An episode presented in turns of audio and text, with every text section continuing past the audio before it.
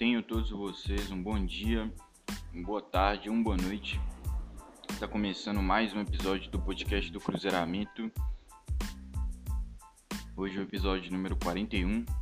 Eu sou o Matheus de Paula. Hoje eu vou tentar fazer um episódio menos cortado. É...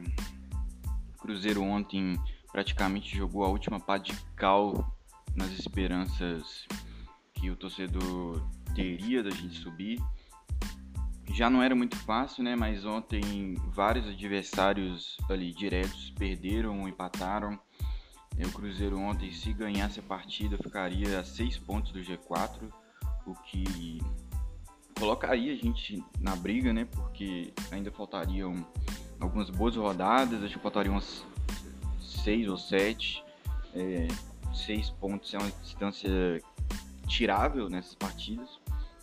Mas, mais uma vez, o Cruzeiro, como eu disse, jogou a Padical na esperança. Ontem a gente não ia ter o. Não ia ter o, o Sobs e o Fábio, né? Dois desfoques assim, absurdos. É, o Sobs vem sendo nosso melhor jogador aí na Série B.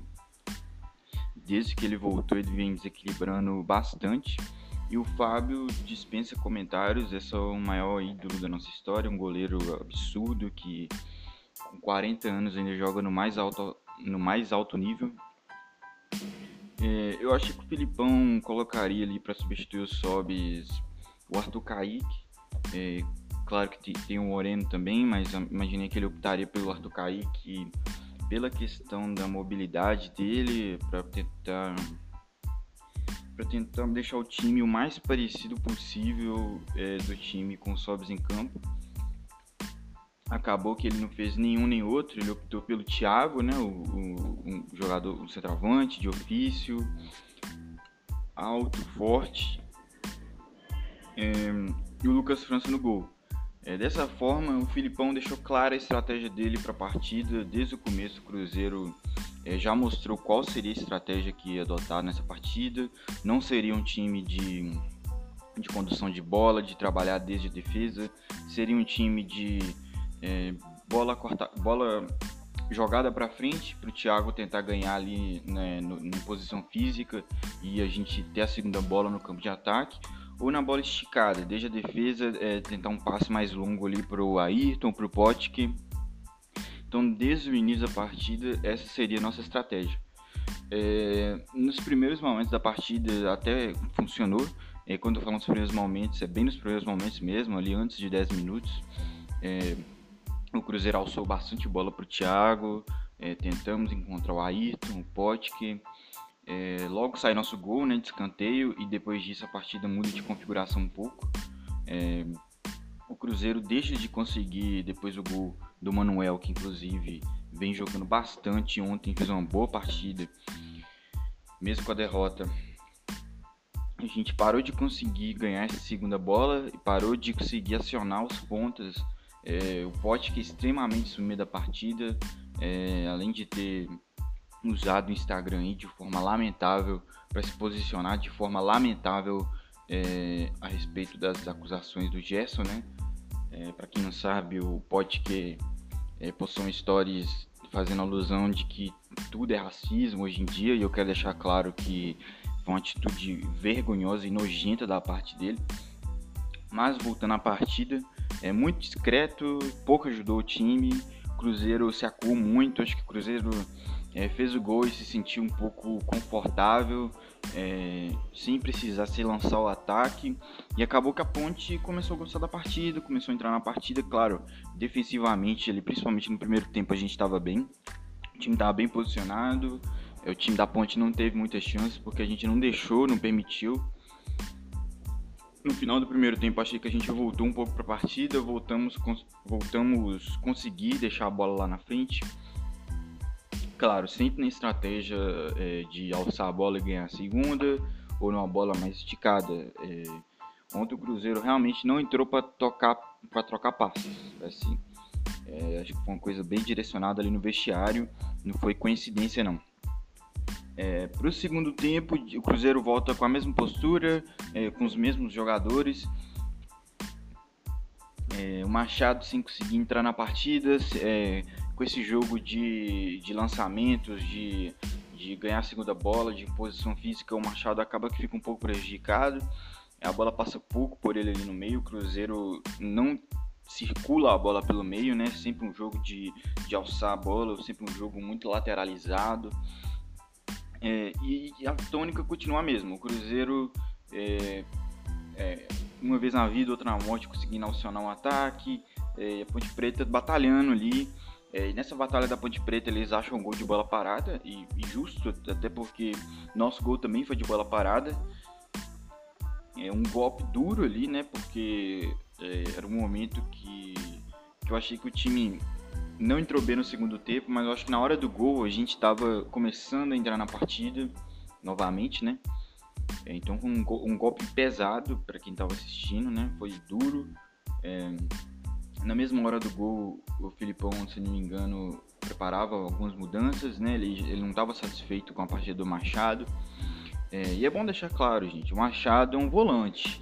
Então, é, eu acho até um pouco injusto é, cobrar excessivamente dele características de meia. É um, deixando claro, é um volante com bom passe. Logo em seguida desse gol, antes do Cruzeiro poder, não sei, é, se colocar na partida de novo, né? A gente estava ali jogando apenas pelo resultado é, mas antes que a gente pudesse competir novamente, a Ponte vira um jogo, um cruzamento que inicialmente parecia despretensioso, mas infelizmente o Lucas França falhou. É, era uma bola completamente defensável, ele errou o tempo da bola ali. É, mas eu vou pesar aqui as críticas do Lucas França, né? É, é um goleiro que atua pouco, é, não tem tantos minutos assim, apesar de ter 25 anos. Acho que a questão da a experiência mesmo pesou aí. É uma pena, né, que, que tenha acontecido com ele, um cara que tá ali batalhando, um cara que, que vem se credenciando para substituir o Fábio. Uma pena mesmo, eu não vou aqui ficar crucificando o cara, falando que a derrota foi por conta dele, porque a derrota se passa por N fatores que não só essa falha. Mas esse gol, animicamente, derrotou o Cruzeiro. Acho que a partida meio que acabou ali, animicamente. O, o time sentiu bastante. É, o Filipão tinha, é, fez as mudanças, né? Comentei, colocou o Giovanni Piccolomo no lugar do Machado. É, para tentar dar mais uma movimentação ali no meio, dar mais repertório no meio, que a bola passava pouco por ali. É, colocou também o Arthur Kaique, né, para jogar. Tirou o Ayrton, que ontem fez uma partida, mais uma do Ayrton ruim, mas eu queria lembrar, é, é, foi discutido aqui no episódio passado que eu convidei o Rodrigues e convidei o Peron. É, o Ayrton é o primeiro ano da carreira dele. É, ele já fez jogos maravilhosos esse ano, já deu muitos pontos para o Cruzeiro aí no campeonato. Mas é o primeiro ano da carreira dele e é normal que ele oscile. Jovens oscilam, costumam oscilar. Então não vou aqui falar que é o fim do mundo, o Ayrton não consegue jogar mais. É, enfim, eu vou acreditar na oscilação, é um jovem, é, tem algumas partidas já que ele não vem bem. Mas acontece, é, é, acontece com jovens, então não vou aqui é, desmerecer o Ayrton. Ele fez uma partida, mais uma partida ruim, e isso o Filipão tentou acionar o Arthur Kaique, mas que pouco acrescentou na partida. É, o Cruzeiro não teve a tranquilidade de tentar trabalhar essa bola. É, e, e, nos momentos que a gente tenta trabalhar a bola, a marcação da Ponte Preta extremamente aplicada ali. É, lógico, eles estavam ganhando a partida e era um confronto direto eles não iam dar esse vacilo. É, o Giovanni Piccolomo até tentou um chute, tentou fazer uma coisa diferente ali, mas o time realmente sem repertório, o time do Cruzeiro tem dificuldade imensa de criar jogadas. É, quando a gente precisou colocar a bola no chão, a gente teve dificuldade. E é complicado, cara. A gente ontem realmente foi para destruir o, o, o último fio de esperança aí que alguém poderia ter. É, racionalmente eu já sabia que era praticamente impossível a gente conseguir, é, mas sempre tem aquele lado torcedor que ainda existe, que, que acredita, que fala que não, vai dar, mesmo que, que eu não expresse, né? Mas sempre tem aquela pontinha de esperança que ontem realmente foi enterrada. É uma vitória bem dolorosa e uma vitória não, perdão, uma derrota bem dolorosa Ponte Preta. Agora que é, nossas chances de subir são praticamente nulas, é, fica aí a reflexão para o ano que vem, né? O que, o que será do Cruzeiro no ano que vem? Será que a gente ainda vai ter que aturar David no comando do futebol? É, será que a gente ainda vai ter que aturar uma pá de jogadores que não deviam estar aqui? É, Oreia, entre outros. É, salários altos que a gente paga para Potker. Será que o Cruzeiro vai conseguir se manter? Será que, que nessa configuração atual a gente vai conseguir subir ano que vem? Complicado. David, um dos piores gestores de futebol que eu já vi aqui no Cruzeiro, para não dizer o pior. É, jogadores no elenco sem propósito, muitos sem propósito, outros ganhando mais do que deviam. É complicado o cenário do Cruzeiro, cara. Complicado mesmo. É... O torcedor fica até sem, sem o que dizer, né, cara? Já, tanta, já foram tantos episódios que eu gravei esse ano é, apontando erros, falando coisas negativas do time, com razão, né? Nunca inventei nada, sempre falei tudo que, que, tudo que tá rolando, sabe? E nesse momento me falta palavras, cara, porque como eu falei, o cenário que a gente tá vendo aí, o Cruzeiro não vai subir. É, não, ve não vejo sinais de que o Sérgio Rodrigues vai se desfazer do David, vai se desfazer dessa gestão de futebol ridícula que está à frente do Cruzeiro. E é complicado. Complicado porque ano que vem a gente, tirando as dívidas que a gente já tem, ainda vão vir cobranças que a gente tem de dívidas com jogadores que estavam no nosso rebaixamento, é, e junta isso com mais uma par de jogadores que estão no nosso elenco que não deveriam estar, mas que a gente também não consegue se livrar deles. Muito pelo contrário, a gente ainda tem que pagar a merda do salário deles, que não é pequeno. Então, realmente é um, um cenário apocalíptico para o futuro do Cruzeiro.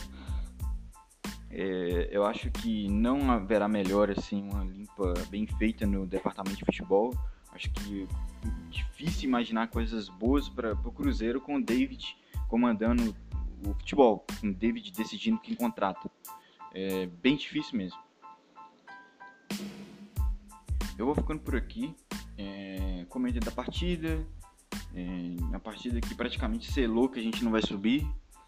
Agradeço você que ouviu até aqui. É, peço que se você ainda não me segue no, nas plataformas de podcast, que me siga, né? Seja no Spotify, se você escuta, ou se você escuta no, no ou no Apple Podcast, Google Podcast, enfim. E me segue também no Twitter, que é o arroba cruzeiramento. Tô no Twitter, tô no Instagram. É, e é isso. Até o próximo episódio aí. E força pra gente, cruzeirense, que a gente tá precisando. Então, Saudações cruzeirenses, sinta-se abraçado aí. A gente vai sair dessa um dia. E é isso. Valeu!